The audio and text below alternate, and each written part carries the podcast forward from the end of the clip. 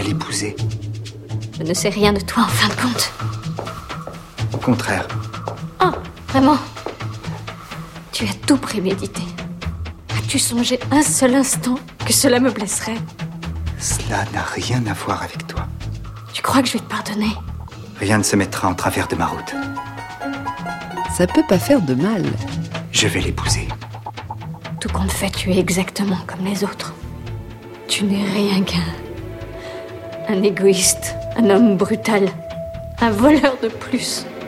Cela ne suffit pas d'être aimé, hein? Non, il faut que tu sois le roi. Non, cela ne suffit pas d'être aimé, même de toi. Lecture proposée par Guillaume Gallienne. Ça peut pas faire de mal.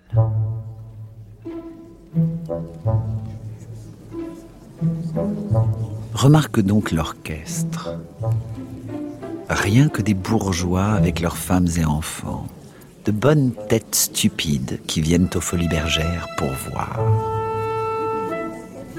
Aux loges, des boulevardiers, quelques artistes, quelques filles de demi-choix, et derrière nous, le plus drôle mélange qui soit dans Paris. Quels sont ces hommes?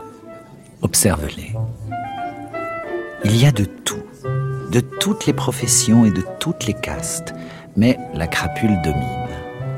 Voici des employés, des employés de banques, de magasins, de ministères, des reporters, des souteneurs, des officiers en bourgeois, des gommeux en habits, qui viennent de dîner au cabaret et qui sortent de l'opéra avant d'entrer aux Italiens. Et puis encore tout un monde d'hommes suspects qui défient l'analyse. Quant aux femmes, rien qu'une marque. La soupeuse de l'américain, la fille à un ou deux louis qui guette l'étranger. On les connaît toutes depuis dix ans. On les voit tous les soirs, toute l'année, aux mêmes endroits. Duroy n'écoutait plus. Une de ces femmes s'étant accoudée à l'horloge le regardait. C'était une grosse brune à la chair blanchie par la pâte, à l'œil noir, allongée, soulignée par le crayon, encadrée sous des sourcils énormes et factices. Ses lèvres peintes, rouges comme une plaie, lui donnaient quelque chose de bestial, d'ardent, d'outré, mais qui allumait le désir cependant. Elle appela d'un signe de tête une de ses amies qui passait, une blonde aux cheveux rouges, grasse aussi, et lui dit d'une voix assez forte pour être entendue Tiens, voilà un joli garçon, s'il veut de moi pour dix louis, je dirais pas non. Forestier se retourna vers son ami et souriant, il tapa sur la cuisse de Duroy. Dis donc, mon vieux, sais-tu que tu as vraiment du succès auprès des femmes? Il faut soigner ça, ça peut te mener loin. Il se tut une seconde, puis reprit avec ce ton rêveur des gens qui pensent tout haut C'est encore par elle qu'on arrive le plus vite. C'est lors de cette soirée aux Folies Bergères qu'un jeune provincial, fraîchement débarqué à Paris, se promet de conquérir la capitale. Sans le sou, cet ambitieux n'a qu'un seul atout, son charme, qui lui donnera bientôt son surnom, Bel Ami. Ce soir, pour notre seconde émission consacrée à l'œuvre de Guy de Maupassant, ouvrons ce roman passionnant qui décrit l'ascension fulgurante d'un jeune journaliste, carriériste sans scrupules. Publié en 1885, il est l'un des romans les plus célèbres de l'écrivain, avec Une vie. De son premier succès avec Boule de Suif en 1881 à son dernier recueil L'inutile beauté en 1890, Maupassant fait une carrière littéraire aussi fulgurante que celle de son héros. En dix ans, l'écrivain et journaliste rédige pas moins de six romans, 200 chroniques et 300 nouvelles, avant de succomber en 1893, à l'âge de 43 ans, à la folie qui le ronge. Après avoir évoqué les prostituées la semaine dernière, découvrons donc aujourd'hui le portrait de Belle Amie, qui incarne aux yeux de Maupassant l'homme-fille, ou la vénalité au masculin. Commençons par les débuts hésitants de notre jeune dandy. À la sortie du théâtre, Charles Forestier, un ex-camarade du régiment rencontré par hasard quelques heures auparavant, invite Georges Duroy à dîner chez lui le lendemain soir. Ce sera l'occasion, lui promet-il, de le présenter à sa femme, Madeleine, à ses collègues journalistes ainsi qu'à son patron, M. Walter, et d'intercéder en sa faveur pour un poste de reporter. Nous voici à ce premier rendez-vous mondain. Extrait de la première partie, chapitre 2. Il était un peu gêné, intimidé, mal à l'aise. Il portait un habit pour la première fois de sa vie et l'ensemble de sa toilette l'inquiétait. Il montait lentement les marches, le cœur battant, l'esprit anxieux, harcelé surtout par la crainte d'être ridicule. Et soudain, il aperçut en face de lui un monsieur en grande toilette qui le regardait. Il se trouvait si près l'un de l'autre que Duroy fit un mouvement en arrière, puis il demeura stupéfait. C'était lui-même, reflété par une haute glace en pied qui formait sur le palier du premier une longue perspective de galerie. Un élan de joie le fit tressaillir tant il se jugea mieux qu'il n'aurait cru. Voilà qu'en s'apercevant brusquement dans la glace, il ne s'était même pas reconnu. Il s'était pris pour un autre, pour un homme du monde, qu'il avait trouvé fort bien, fort chic au premier coup d'œil. Alors il s'étudia comme font les acteurs pour apprendre leur rôle. Il se sourit, se tendit la main, et il chercha les degrés du sourire et les intentions de l'œil pour se montrer galant auprès des dames, leur faire comprendre qu'on les admire et qu'on les désire. En arrivant au second étage, il aperçut une autre glace, et il ralentit la marche pour se regarder passer. Sa tournure lui parut vraiment élégante, et une confiance immodérée en lui-même emplit son âme. Certes, il réussirait avec cette figure-là et son désir d'arriver, et la résolution qu'il se connaissait et l'indépendance de son esprit. Il avait envie de courir, de sauter en gravissant le dernier étage. Il sonna. Qui dois-je annoncer Georges Duroy. Monsieur Georges Duroy. Il allait faire son premier pas dans l'existence attendue, rêvée. Il s'avança pourtant. Une jeune femme blonde était debout qui l'attendait, toute seule, dans une grande pièce bien écartée et pleine d'arbustes, comme une serre. Il s'arrêta net, tout à fait déconcerté. Quelle était cette dame qui souriait? Puis il se souvint que Forestier était marié, et la pensée que cette jolie blonde élégante devait être la femme de son ami acheva de l'effarer. Il balbutia Madame, je suis. Elle lui tendit la main. Je le sais, monsieur. Charles m'a raconté votre rencontre d'hier soir, et je suis très heureuse qu'il ait eu la bonne inspiration de vous prier de dîner avec nous aujourd'hui. Il rougit jusqu'aux oreilles, ne sachant plus que dire, et il se sentait examiné, inspecté des pieds à la tête, pesé, jugé.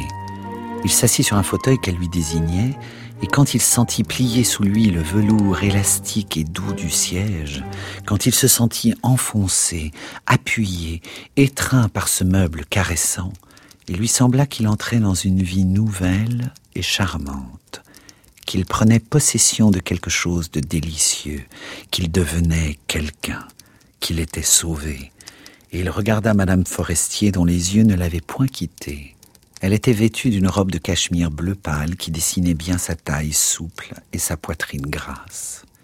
Duroy se rassurait sous son regard, qui lui rappelait sans qu'il sût pourquoi celui de la fille rencontrée la veille aux Folies Bergères. Elle avait les yeux gris, d'un gris azuré qui en rendait étrange l'expression, le nez mince, les lèvres fortes, pleines de gentillesse et de malice. C'était un de ces visages de femme dont chaque ligne révèle une grâce particulière, semble avoir une signification, dont chaque mouvement paraît dire ou cacher quelque mystère.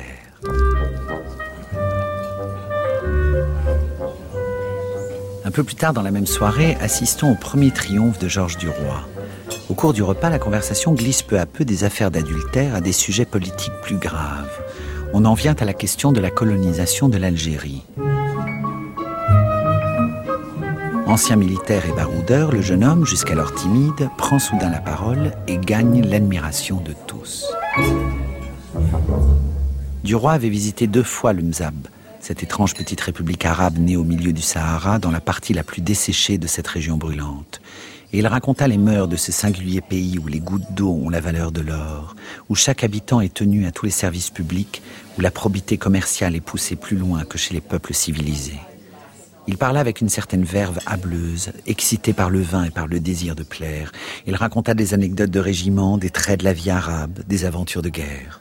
Il trouva même quelques mots colorés pour exprimer ces contrées jaunes et nues, interminablement désolées sous la flamme dévorante du soleil. Toutes les femmes avaient les yeux sur lui. Madame Walter murmura de sa voix lente Vous feriez avec vos souvenirs une charmante série d'articles. Alors Walter considéra le jeune homme par-dessus le verre de ses lunettes, comme il faisait pour bien voir les visages. Il regardait les plats par-dessous. Forestier saisit le moment. Mon cher patron, je vous ai parlé tantôt de M. Georges Duroy, en vous demandant de me l'adjoindre pour le service des informations politiques. Je n'ai personne pour aller prendre les renseignements urgents et confidentiels, et le journal en souffre. Le père Walter devint sérieux et releva tout à fait ses lunettes pour regarder M. Duroy bien en face. Puis il dit Il est certain que M. Duroy a un esprit original. S'il veut bien venir causer avec moi demain à trois heures, nous arrangerons ça. Puis après un silence, et se tournant tout à fait vers le jeune homme, Mais faites-nous tout de suite une petite série fantaisiste sur l'Algérie. Vous raconterez vos souvenirs, vous mêlerez à ça la question de la colonisation, comme tout à l'heure. C'est d'actualité. Tout à fait d'actualité. Je suis sûr que cela plaira beaucoup à nos lecteurs. Mais dépêchez-vous, il me faut le premier article pour demain ou après-demain, pendant qu'on discute à la Chambre, afin d'amorcer le public. Madame Walter ajouta avec cette grâce sérieuse qu'elle mettait en tout et qui donnait un air de faveur à ses paroles, Et vous avez un titre charmant, Souvenir d'un chasseur d'Afrique. N'est-ce pas, monsieur d'Ambert? Le vieux poète, arrivé tard à la renommée, détestait et redoutait les nouveaux venus. Il répondit d'un air sec Oui, excellent, à condition que la suite soit dans la note, car c'est là la grande difficulté. La note juste, ce qu'en musique on appelle le ton. Madame Forestier couvrait du roi d'un regard protecteur et souriant, d'un regard de connaisseur qui semblait dire Toi, tu arriveras. Tout le monde s'inclina vers le patron qui souriait, et du roi, gris de triomphe, but d'un trait. Il se sentait dans les membres une vigueur surhumaine, dans l'esprit une résolution invincible et une espérance infinie. Il était chez lui, maintenant, au milieu de ces gens. Il venait d'y prendre possession, d'y conquérir sa place. Monsieur Rousset, vous vous souvenez de Georges Duroy, journal d'un officier de cavalerie. Votre article a été un succès. Écrivez-moi un autre. Inscrivez-le au registre forestier. Si tel est votre souhait. Tu toucheras 5 francs pour cet article. 5 pour le suivant. Bientôt, le jeune homme gravit les premiers échelons de la rédaction. Au bureau, comme dans toute la presse parisienne, c'est un secret de polichinelle. Tout le monde sait que Charles Forestier ne doit sa place qu'au talent, à l'intelligence et aux intrigues de sa femme, qui lui rédige ses articles. Grâce à l'aide de Madame Forestier en personne, qui lui écrit son premier article sur l'Algérie, Georges Duroy entre au fameux journal La vie française. Il y fait ses armes et ses preuves. Voici le regard critique que Maupassant porte sur la presse de son époque, synonyme d'affairisme et de corruption. Extrait de la première partie, chapitre 6. Il connut les coulisses de théâtre et celles de la politique, les corridors et le vestibule des hommes d'État et de la Chambre des députés, les figures importantes des attachés de cabinet et les mines renfrognées des huissiers endormis. Il eut des rapports continus avec des ministres, des concierges, des généraux, des agents de police, des princes, des souteneurs, des courtisanes, des ambassadeurs, des évêques, des proxénètes, des rastaquaires, des hommes du monde, des cochers de fiacre, des garçons de café et bien d'autres étant devenus l'ami intéressé et indifférent de tous ces gens, les confondant dans son estime, les jugeant avec le même œil à force de les voir tous les jours. Il devint en deux mois un remarquable reporter, sûr de ses informations, rusé, rapide, subtil, une vraie valeur pour le journal, comme disait le père Walter qui s'y connaissait en rédacteur. La semaine suivante lui apporta deux événements. Il fut nommé chef des échos et invité à dîner chez Madame Walter. Il vit tout de suite un lien entre les deux nouvelles.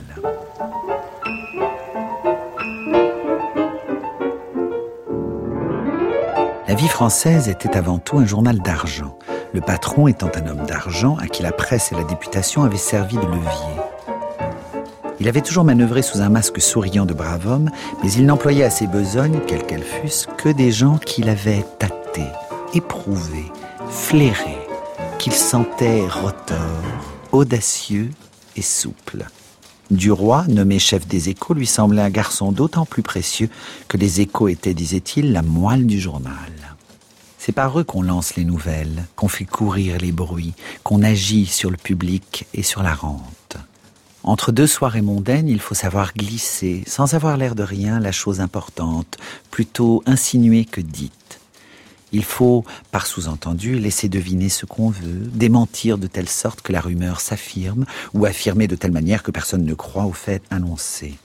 Il faut que dans les échos, chacun trouve chaque jour une ligne au moins qui l'intéresse, afin que tout le monde les lise.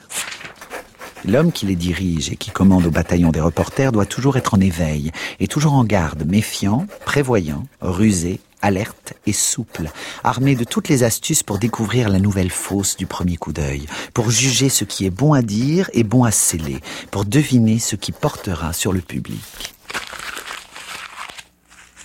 Duroy devait faire l'affaire en perfection, et il complétait admirablement la rédaction de cette feuille qui naviguait sur le fond de l'État et sur les bas-fonds de la politique, selon l'expression de Norbert de Varenne.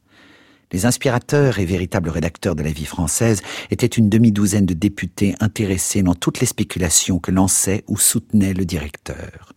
Forestier, rédacteur politique, n'était que l'homme de paille de ces hommes d'affaires. Mais afin de donner au journal une allure littéraire et parisienne, on y avait attaché deux écrivains célèbres, Jacques Rival, chroniqueur d'actualité, et Norbert de Varenne, poète et chroniqueur fantaisiste. Puis on s'était procuré à bas prix des critiques d'art, de peinture, de musique, de théâtre, parmi la grande tribu mercenaire des écrivains à tout faire. Deux femmes du monde, Domino Rose et Pâte Blanche, envoyaient des variétés mondaines, traitaient de questions de mode, de vie élégante, d'étiquette, de savoir-vivre, et commettaient des indiscrétions sur les grandes dames. Et la vie française naviguait sur les fonds et les bas-fonds, manœuvrée par toutes ces mains différentes. Avançons dans l'intrigue. Contre toute attente, celui que l'on surnomme désormais Bel-Ami n'est pas devenu l'amant de Madame Forestier, mais il est devenu celui de l'une de ses amies, la ravissante Clotilde de Marelle. Au printemps suivant, Charles Forestier meurt soudain d'une maladie des poumons. Georges Duroy retrouve Madeleine et lui propose de l'épouser. Bonsoir Madeleine. J'ai failli ne pas venir. Pourquoi ce rendez-vous étrange? Depuis combien de temps vous n'avez plus écrit d'article? Cherchez le mot juste. La mort de Charles. Vous sentez l'encre Écrire avec vous, c'était comme des rendez-vous d'amour. Et il me manque. Oh, je ne suis ni le plus riche ni le plus puissant. Mais j'ai de l'avenir. En fait, depuis le premier jour, je me trompe, Madeleine. La présence de Charles, votre, votre couple admirable, m'interdisait de voir clair.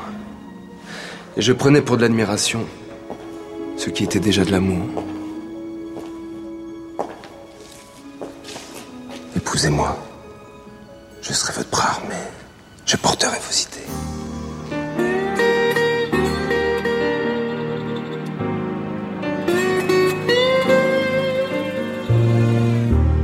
Elle finit par accepter, mais en posant les conditions d'une libre association entre alliés.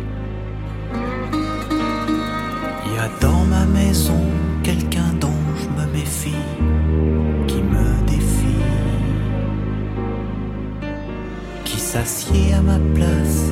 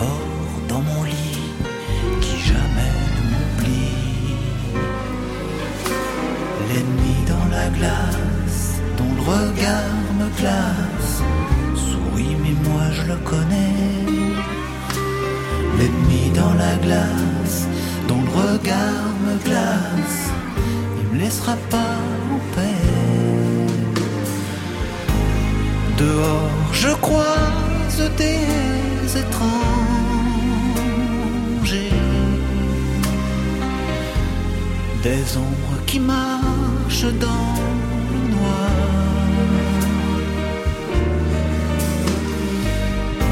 Ce n'est pas d'eux que vient le danger,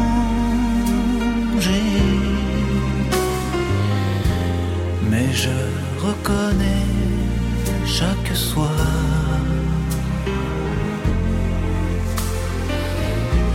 mon pire ennemi dans ce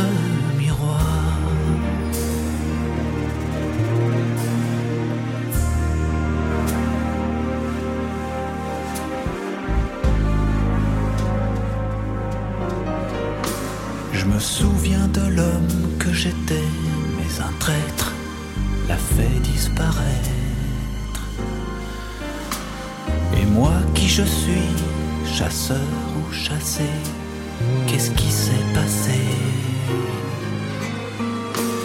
L'ennemi dans la glace, dont le regard me glace, sourit mais je le connais bien. L'ennemi dans la glace, dont le regard me glace, me veut pas du bien. Dehors je croise des étrangers,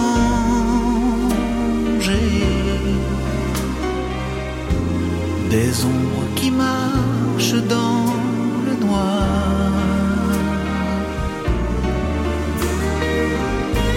Ce n'est pas d'eux que vient le danger,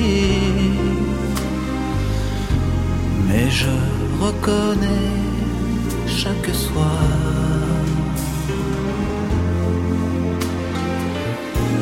Mon pire ennemi dans ce miroir.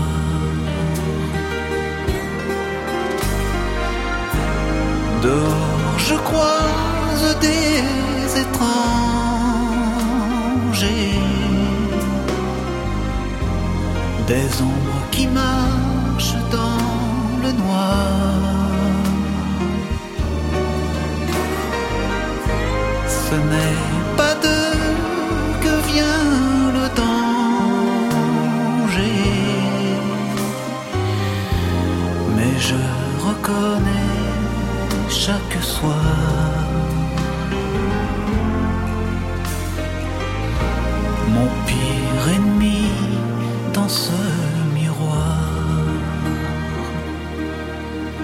pas faire de mal. Lecture proposée par Guillaume Gallienne. Ouvrons à présent la seconde partie du roman. Georges et Madeleine se sont mariés civilement et ont anobli leur nom. Du roi en un seul mot, devenant du roi en deux mots de Cantel. Les voici au chapitre 2, lors d'une promenade amoureuse au bois de Boulogne. Georges murmura Oh, ma petite Mad, en la serrant contre lui. Elle lui dit Te rappelles-tu la forêt de chez toi lors de notre voyage de noces en Normandie, comme c'était sinistre? Tandis qu'ici, c'est charmant. On sent des caresses dans le vent. Il répondit Oh, dans la forêt de chez moi, il n'y avait pas autre chose que des cerfs, des renards, des chevreuils et par-ci par-là, une maison de forestier. Ce mot, ce nom du mort sorti de sa bouche, le surprit comme si quelqu'un lui eût crié du fond d'un fourré, et il se tut brusquement, ressaisi par ce malaise étrange et persistant, par cette irritation jalouse, rongeuse, invincible, qui lui gâtait la vie depuis quelque temps.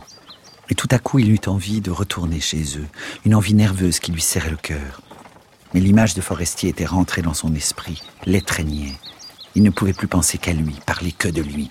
Il demanda avec un accent méchant Dis donc, Mad, quoi, mon ami? L'as-tu fait cocu, ce pauvre Charles? Elle murmura dédaigneuse tu deviens bête avec ta rengaine. Mais il ne lâchait pas son idée. Il avait mis ses lèvres tout près de l'oreille de sa femme. Voyons, voyons, avoue-le.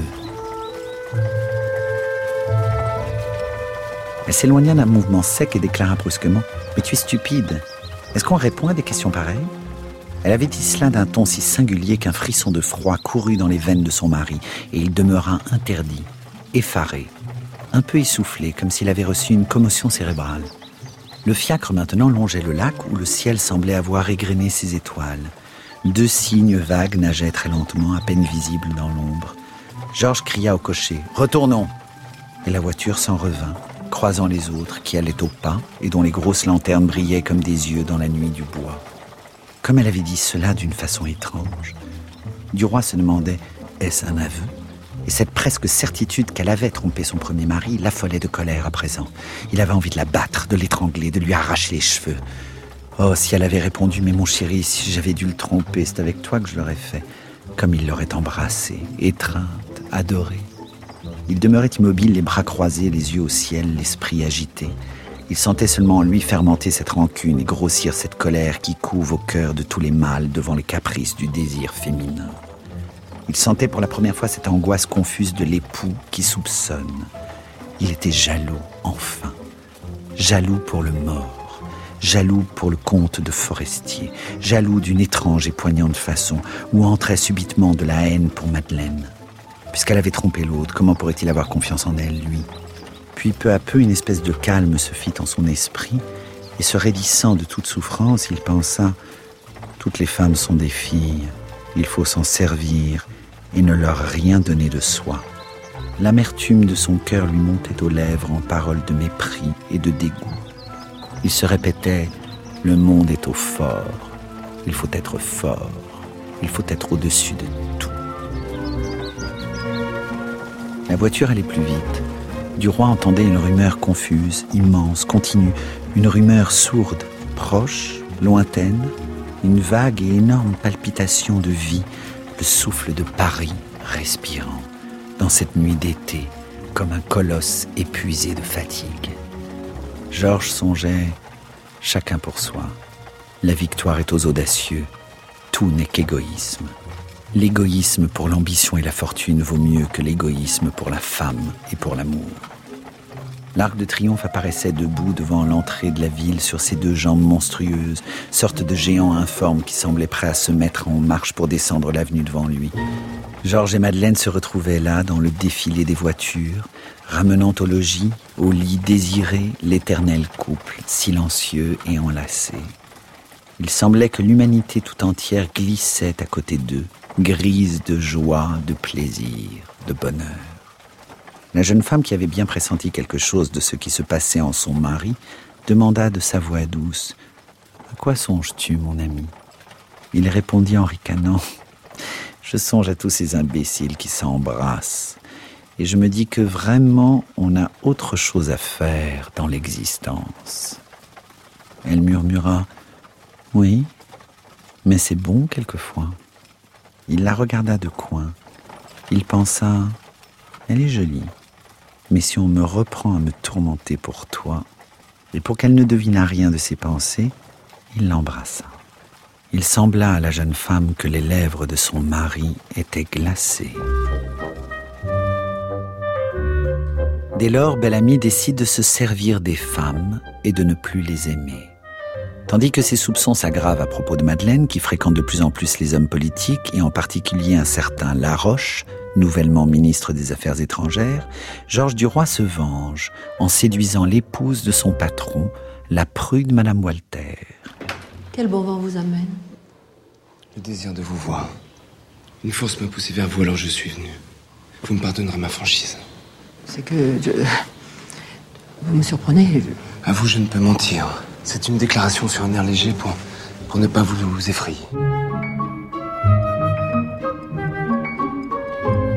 Mais bientôt, il ne sait plus comment mettre un terme à cette liaison ennuyeuse. Un jour, elle le rejoint dans sa garçonnière, alors qu'il y attend son autre maîtresse, Clotilde de Marelle. Extrait de la seconde partie, chapitre 5. Elle comprit enfin qu'il ne l'aimait plus, et souffrit horriblement. Mais elle s'acharna, elle l'épia, le suivit, l'attendit dans un fiacre au store baissé, à la porte du journal, à la porte de sa maison. Il avait envie de la maltraiter, de l'injurier, de la frapper. Elle s'entêtait surtout à le surprendre chez lui, rue de Constantinople, et il tremblait sans cesse que les deux femmes ne se trouvassent un jour nez à nez. Son affection pour Madame de Marelle, au contraire, avait grandi pendant l'été. Il l'appelait son gamin, et décidément, elle lui plaisait. Leurs deux natures avaient des crochets pareils. Ils étaient bien l'un et l'autre de la race aventureuse des vagabonds de la vie, de ces vagabonds mondains qui ressemblent fort, sans s'en douter, aux bohèmes des grandes routes. Il se croyait enfin à peu près délivré de la patronne quand il reçut au journal le télégramme l'appelant à deux heures rue de Constantinople. Il pensait qu'est-ce qu'elle me veut encore cette vieille chouette. Dès qu'il arriva, elle commença à suffoquer avec des sanglots qui lui montaient à la gorge. Quand il vit les larmes, il reprit son chapeau sur la cheminée. Ah, tu vas pleurer, alors bonsoir. C'est pour cette représentation-là que tu m'as fait venir. Elle fit un pas pour lui barrer la route et s'essuya les yeux d'un geste brusque. Non, je suis venu pour pour te donner une nouvelle politique, pour te donner le moyen de gagner cinquante mille francs, ou même plus. Il demanda, adouci tout à coup, Comment ça? Qu'est-ce que tu veux dire?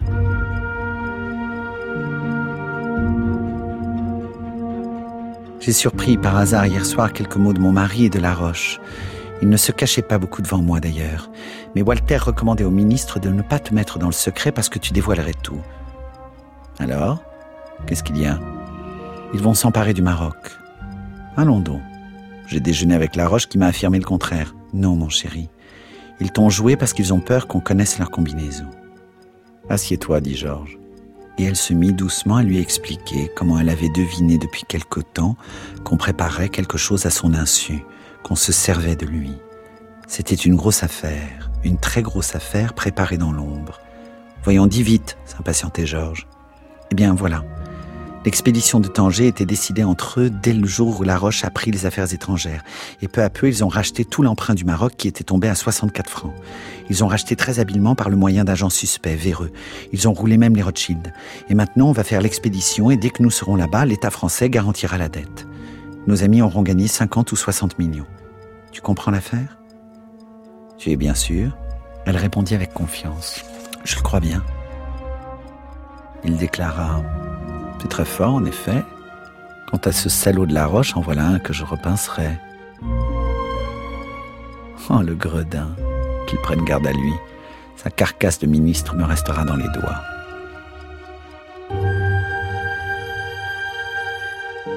Elle fut si contente qu'elle se releva, saisit à deux mains sa tête et se mit à l'embrasser avidement. Il ne se défendit point d'abord. Puis, comme elle s'enhardissait, l'étreignant et le dévorant de caresses, il songea que l'autre allait venir tout à l'heure et que s'il faiblissait, il perdrait du temps et laisserait au bras de la vieille une ardeur qu'il valait mieux garder pour la jeune. Alors il la repoussa doucement. Voyons, sois sage, dit-il. Elle le regarda avec des yeux désolés. Oh Georges, je ne peux même plus t'embrasser. Comme tu es cruel avec moi. Il la prit dans ses bras avec un sourire compatissant et lui baisa froidement les yeux. Puis il s'éloigna d'elle, et d'un ton pressé, Il faut que je sorte, j'ai rendez-vous à la Chambre des députés, je vais arriver en retard. Allons, allons, dépêchons. Et lui tendant son ombrelle qu'elle oubliait, ils se séparèrent au coin du boulevard. Retrouvons Bellamy quelques mois plus tard à la même adresse. La vengeance de Georges est terrible. Il refuse d'abord à sa femme une part d'héritage qui lui revient, la rabaissant à son statut inférieur d'épouse légale. Ensuite, il fait constater par la police le délit d'adultère entre Madeleine et Laroche. Ouvrez Ouvrez cette porte ou nous l'enfonçons Qui est là? Police Madame Madeleine du Roi de Cantel, épouse de Monsieur Georges du Roi de Cantel? Oui. Hein? Madame du Roi de Cantel, je vous trouve ici dans un appartement qui n'est pas le vôtre, avec Monsieur François Laroche. Admettez-vous que cet homme est votre amant Je l'admets. Madame, je vous prends en flagrant délit d'adultère. Avez-vous quelque chose à dire? Non. L'affaire demeure met fin à la carrière politique de son rival et l'autorise lui-même à divorcer. Pour se venger des Walter, il met au point un plan diabolique séduire et épouser leur fille, la charmante Suzanne. Nous approchons de la fin du roman, mais avant d'en connaître l'ultime dénouement, assistons à une scène d'une rare violence entre Georges et sa maîtresse. Extrait de la seconde partie, chapitre 10. Il faisait sombre dans le petit appartement de la rue de Constantinople, car Georges Duroy et Clotilde de Marelle, s'étant rencontrés sous la porte, étaient entrés brusquement, et elle lui avait dit, sans lui laisser le temps d'ouvrir les persiennes, Ainsi tu épouses Suzanne Walter? Il avoua avec douceur et ajouta, Tu ne le savais pas? Elle reprit debout devant lui, furieuse, indignée, Tu épouses Suzanne Walter C'est trop fort. Ah, c'est trop fort. Voilà trois mois que tu me cajoles pour me cacher ça. Tout le monde le sait, excepté moi. C'est mon mari qui me l'a appris. Duroy se mit à ricaner. Un peu confus tout de même, et ayant posé son chapeau sur un coin de cheminée, il s'assit dans un fauteuil. Elle le regardait bien en face et elle dit d'une voix irritée et basse Depuis que tu as quitté ta femme, tu préparais ce coup-là, et tu me gardais gentiment comme maîtresse pour faire l'intérim. Quel gredin tu es Il demanda Pourquoi ça? J'avais une femme qui me trompait, je l'ai surprise, j'ai obtenu le divorce, et j'en épouse une autre. Quoi de plus simple? Elle murmura frémissante Oh, comme tu es roué et dangereux, toi. Il se remit à sourire. Parbleu, les imbéciles et les niais sont toujours des dupes. Mais elle suivait son idée. Comme j'aurais dû te deviner dès le commencement. Mais non, je ne pouvais pas croire que tu serais crapule comme ça. Il prit un air digne. Je te prie de faire attention aux mots que tu emploies. Elle se révolta contre cette indignation. Quoi? Tu veux que je prenne des gants pour te parler maintenant? Tu te conduis avec moi comme un gueux depuis que je te connais et tu prétends que je ne te le dise pas. Tu trompes tout le monde, tu exploites tout le monde, tu prends du plaisir et de l'argent partout et tu veux que je te traite comme un honnête homme? Il se leva et la lèvre tremblante. Tais-toi ou je te fais sortir d'ici. Elle ne pouvait plus parler, tant elle suffoquait de colère. Et brusquement, comme si la porte de sa fureur se fût brisée, elle éclata. Sortir d'ici Tu me ferais sortir d'ici Toi Toi Tu oublies que c'est moi qui l'ai payé depuis le premier jour ce logement-là. Ah oui, tu l'as bien pris à ton compte de temps en temps, mais qui est-ce qui l'a loué? C'est moi. Qui est-ce qui l'a gardé? C'est moi. Et tu veux me faire sortir d'ici? Tais-toi donc, vaurien. Crois-tu que je ne sais pas comment tu as volé à Madeleine la moitié de l'héritage qui lui revenait? Crois-tu que je ne sais pas comment tu as couché avec Suzanne pour la forcer à t'épouser? Il la saisit par les épaules et la secoua entre ses mains. Ne parle pas de celle-là. Je te le défends. Elle cria. Tu as couché avec, je le sais. Il eût accepté n'importe quoi, mais ce mensonge l'exaspérait. Les vérités qu'elle lui avait criées par le visage lui faisaient passer tout à l'heure des frissons de rage dans le cœur. Mais cette fausseté sur cette petite fille, qui allait devenir sa femme, éveillait dans le creux de sa main un besoin furieux de frapper. Il répéta Tais-toi, prends garde, tais-toi. Et il l'agitait comme on agite une branche pour en faire tomber les fruits. Elle hurla, décoiffée, la bouche grande ouverte, les yeux fous. Tu as couché avec. Il la lâcha et lui lança par la figure un tel soufflet qu'elle allait tomber contre le mur. Mais elle se retourna vers lui et soulevée sur ses poignets, vociféra encore une fois. Tu as couché avec. Il se rua sur elle, et la tenant sous lui, la frappa comme s'il tapait sur un homme. Elle se tut soudain et se mit à gémir sous les coups. Elle ne remuait plus. Elle avait caché sa figure dans l'angle du parquet et de la muraille et elle poussait des cris plaintifs. Il cessa de la battre et se redressa, puis y fit quelques pas par la pièce pour reprendre son sang-froid. Et une idée lui étant venue, il passa dans la chambre, emplit la cuvette d'eau froide et se trempa la tête dedans. Ensuite il se lava les mains, et il revint voir ce qu'elle faisait en s'essuyant les doigts avec soin. Elle n'avait point bougé, elle restait étendue par terre, pleurant doucement. Il demanda Auras-tu bientôt fini de larmoyer? Elle ne répondit pas. Alors il demeura debout au milieu de l'appartement, un peu gêné, un peu honteux en face de ce corps allongé devant lui. Puis tout à coup il prit une résolution et saisit son chapeau sur la cheminée. Bonsoir, tu remettras la clé au concierge quand tu seras prête. Je n'attendrai pas ton bon plaisir. Il sortit, ferma la porte. Et il s'en alla à grands pas, car il avait encore des courses pressées à faire pour les derniers achats de la cérémonie.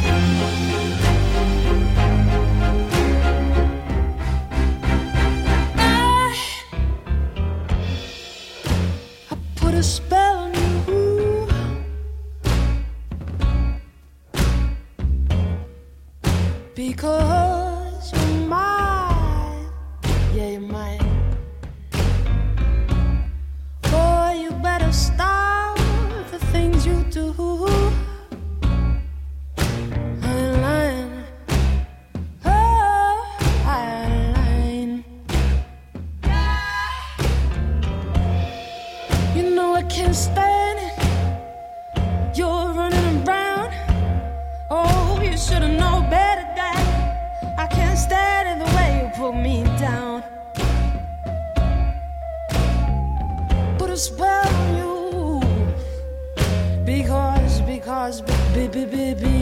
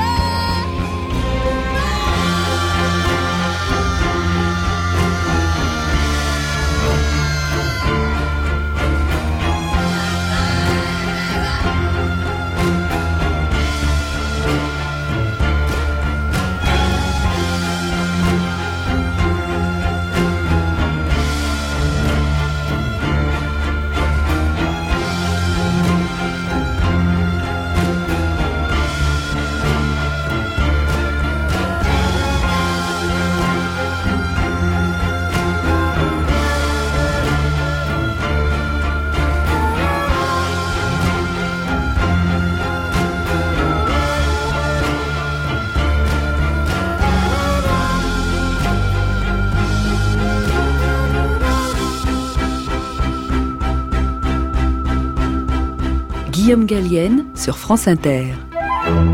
Un peu de lecture, ça peut pas faire de mal. Et voici pour conclure notre seconde émission consacrée à l'œuvre de Maupassant, l'ultime consécration de Bellamy. Si M. Walter a gagné des millions dans le scandale du Maroc, Georges Duroy lui fait payer au prix fort sa trahison. Il enlève sa fille, la belle Suzanne, contraignant son père à accepter le mariage sous peine de révéler toute l'affaire. Il se venge par là même de sa vieille maîtresse, Madame Walter, en lui infligeant la pire des humiliations. Nous voici aux dernières pages du roman, lors de la cérémonie en l'église de la Madeleine. À 11 heures, l'église s'emplit lentement. Un flot de soleil entrait par l'immense porte ouverte, éclairant les premiers rangs d'amis. On se reconnaissait, on s'appelait d'un signe. Norbert de Varenne, qui cherchait un ami, aperçut Jacques Rival et il le rejoignit. Eh bien, dit-il, l'avenir est au malin. Tout à coup, on frappa trois fois le pavé. Toute l'assistance se retourna avec un long froufrou de jupe et un remuement de chaise. Et la jeune femme apparut au bras de son père, dans la vive lumière du portail. Elle avait toujours l'air d'un joujou, d'un délicieux joujou blanc coiffé de fleurs d'oranger. Elle s'en venait, tête baissée, mais point timide, vaguement émue, gentille, charmante, une miniature d'épousée. On chuchotait exquise, adorable. Puis Georges Duroy parut avec une vieille dame inconnue. On le trouvait fort beau garçon. Il avait l'allure fière, la taille fine, la jambe droite. Il portait bien son habit que tachait comme une goutte de sang le petit ruban rouge de la Légion d'honneur. Enfin, ce fut une procession bizarre des alliés ou amis de Duroy qu'il avait présentés dans sa nouvelle famille, gens connus dans l'entremonde parisien qui sont tout de suite les intimes et à l'occasion les cousins éloignés des riches parvenus. C'était Monsieur de Bellevigne, le marquis de Banjolin, le comte et la comtesse Ravanel, le prince Kravaloff, le prince de Guerche et la belle marquise des Dunes.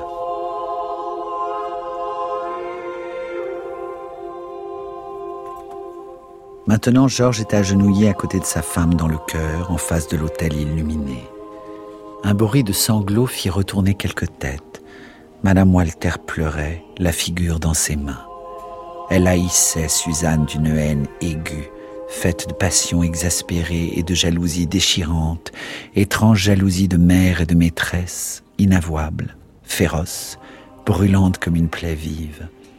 Et voilà qu'un évêque les mariait sa fille et son amant dans une église face à 2000 personnes et devant elle. Et elle ne pouvait rien dire, elle ne pouvait pas empêcher cela, elle ne pouvait pas crier cette union que vous bénissez est infâme. L'évêque déclamait Vous qui êtes parmi les heureux de la terre, parmi les plus riches et les plus respectés, du roi l'écoutait, ivre d'orgueil. Un prélat de l'église romaine parlait ainsi à lui. Et il sentait derrière son dos une foule, une foule illustre venue pour lui. Il lui semblait qu'une force le poussait, le soulevait. Il devenait un des maîtres de la terre, lui, lui, le fils de deux pauvres paysans normands. Bel-Ami, à genoux à côté de Suzanne, avait baissé le front. Il se sentait en ce moment presque croyant, presque religieux, plein de reconnaissance pour la divinité qui l'avait ainsi favorisé.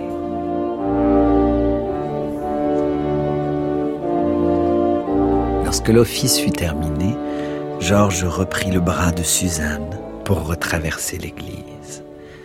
Elle était pleine de monde. Il ne voyait personne. Il ne voyait que lui. Dehors, le peuple de Paris le contemplait et l'enviait. Puis, relevant les yeux, il découvrit là-bas, derrière la place de la Concorde, la chambre des députés. Et il lui sembla qu'il allait faire un bond du portique de la Madeleine au portique du Palais Bourbon. Il descendit avec lenteur les marches du haut perron entre deux haies de spectateurs. Mais il ne les voyait point. Sa pensée maintenant revenait en arrière. Il avait croisé sa maîtresse dans les rangs de l'église. Elle lui avait serré la main, lui pardonnant tout. Et à présent, devant ses yeux éblouis par l'éclatant soleil, flottait l'image de Madame de Marelle, rajustant en face de la glace les petits cheveux frisés de ses tempes, toujours défaits au sortir du lit.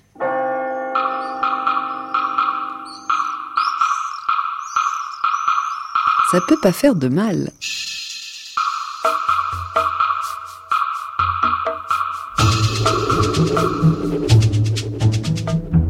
Cette émission réalisée par Xavier Pestugia avec Bernard Laniel à la technique a été préparée par Estelle Gap, Laura Elmaki. Bonne journée et à demain.